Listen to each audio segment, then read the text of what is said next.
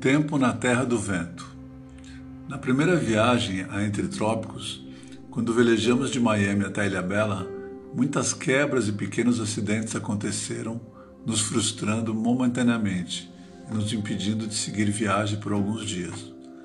Éramos forçados a ficar ou buscar um lugar para fazer os devidos reparos nos barcos. Foram estes imprevistos que nos levaram a lugares remotos que jamais descobriríamos e também os personagens mais relevantes. Conheci gente de todo tipo. Dormi em tribo de índios, plataformas de petróleo, iate clubes, praias desertas, no mar, palafitas de pescadores, no meio da floresta amazônica e na maior parte do tempo na minha barraca.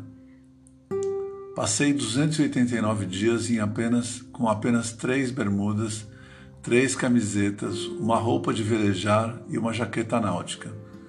Neste ano não comprei absolutamente nada durante a viagem e levávamos a bordo o que era estritamente necessário. Não me lembro de viajar tão feliz até então. O lema era: viaje leve, viaje longe. Uma das paradas forçadas que nunca mais vou me esquecer foi em Praia Nova, quando descíamos a costa do Ceará um pouco antes do porto de Camusim, o maior centro pesqueiro da região. Estávamos navegando contra o vento, com muita onda também na minha cara. Dava para sentir o sofrimento do meu barco. Pensa que o barco não sofre? Sofre e muito. Foram 50 dias de Belém a Natal nestas condições, mil milhas de judiação. No final do dia, quando descíamos os jacarés, surfando as ondas para entrar na praia, o meu corpo estava todo ressentido do sal e do sol. Passávamos o dia todo tomando baldes de água na cara e o vento se encarregava de tirar a sensação de calor. Lembro-me de sair de manhã de uma praia e perguntar para mim mesmo: o que vai quebrar hoje? Neste, neste trecho não houve nenhum dia sem problemas com o barco. No meio da tarde desse dia, Decidi, decidi parar o barco, pois algo me dizia que as coisas não estavam bem. Não consultei o outro barco com meu companheiro de viagem, como costumava fazer. O Marcos Susbacher apenas viu eu arribando para a praia e veio atrás. Lá de longe da costa eu enxerguei umas pequenas casinhas enterradas nas dunas e senti que era lá que eu deveria ir. Descemos as ondas e aterrizamos na areia. Em um minuto fomos rodeados por toda a aldeia de pescadores. Mal começávamos a baixar as velas e eu percebi que a travessa de alumínio que une os dois cascos estava rachada. Mais alguns minutos navegando e o barco implodiria no meio do mar. O Duncan, meu companheiro de barco, sugeriu que procurássemos um pedaço de pau para colocarmos dentro do perfil de alumínio, como uma luva, até chegarmos a algum lugar com mais estrutura para tentarmos um reparo mais apropriado. Ironizando, eu respondi a ele: Mas Duncan, aqui nem árvore tem, como vamos encontrar uma madeira? Estávamos em uma vila enterrada nas dunas. No, meio instante, no mesmo instante, um senhor bem magro, de chapéu de palha, camisa de manga curta, abatuada até em cima, se aproxima e diz: Desculpa, moço, mas lá em casa eu tenho um pedaço de pau que pode caber aí. Perguntei se era possível ver a peça, e em dois minutos ele voltou com a madeira na mão. Todos ficaram perplexos com a forma e o tamanho da peça. Era quase perfeita, como se estivesse sido feita para entrar no perfil de alumínio. Só faltava um par de horas e uma boa plana. Mesmo sem termos dito nada, aquele simples senhor, com um ar de entendido, começou a estudar o perfil de alumínio e a trabalhar com as ferramentas que ele trouxe. Não sabíamos, mas havíamos caído nas graças do pescador mais antigo da vila, um homem que passou a vida em cima de uma jangada e se orgulhava de nunca ter saído da Praia Nova em 70 anos, e também de nunca ter visto televisão. Se dependesse dele, gostaria de morrer lá, confidenciou-me depois. O senhor Francisco era também um excelente carpinteiro, e enquanto aquele velho pescador trabalhava, desmontávamos a travessa traseira. Como o vento era muito forte e voava muito areia nos nossos olhos, transferimos a oficina para a casa dele. Ao chegarmos na casinha de barro, fomos muito bem recebidos pela sua esposa, que rapidamente nos ofereceu um chá. Não imaginava que aquelas pessoas tinham hábitos tão britânicos. A história se repetia da mesma forma naquela viagem. Sempre que chegávamos a lugares simples, éramos recebidos com muita generosidade. As pessoas que menos tinham a nos oferecer materialmente sempre nos abriam as portas do coração, assim como a das suas casas. Não era incomum oferecerem suas camas, se preciso, se preciso fosse, para nos verem confortavelmente alojados.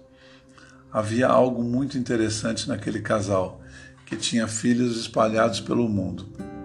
Somente o caçula morava com eles. Gente de fala mansa. Dava para sentir um espírito nobre, uma postura elegante e aquela sabedoria própria das pessoas simples e puras.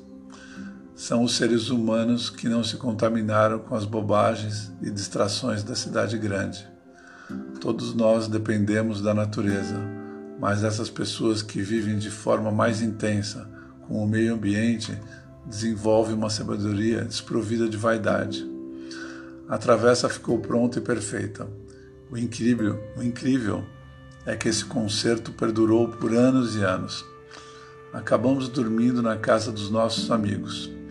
A noite da A noite na casa do seu Francisco foi recheada de muitas histórias sobre a vida deles e do vilarejo. O que fazer para retribuir tamanho carinho?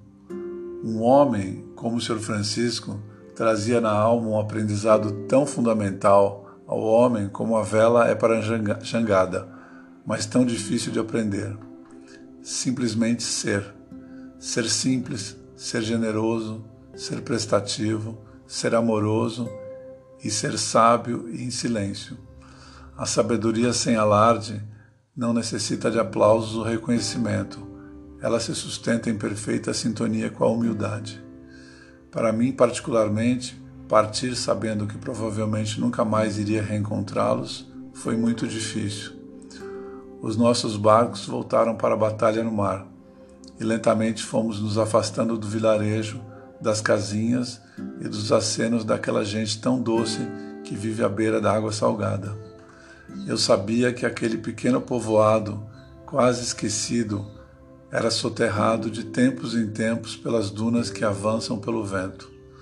Parti com tristeza, pois não queria que o meu coração fosse soterrado pelo esquecimento daquelas poucas e eternas horas tão importantes.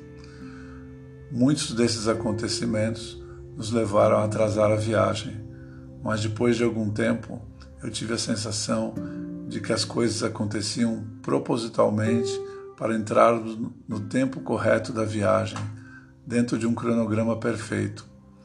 Por vezes acho que precisei andar algumas milhas a mais somente para cruzar o olhar com alguém, como foi com o Sr. Francisco. Agora, sempre que estou no meio do oceano, fico atento aos desígnios da vida. Não quero buscar explicações, porque ao se explicar você limita, cria barreiras. Nem tão pouco falo o nome de Deus, pois não gosto de humanizar o que para mim pessoalmente é algo muito maior do que eu posso entender.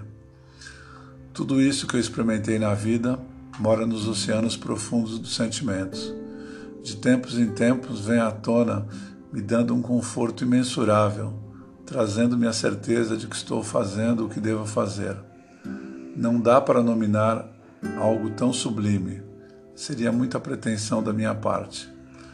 Muitas vezes a vida tem o tempo dela, e por vezes fiquei esperando uma resposta que veio somente alguns anos depois.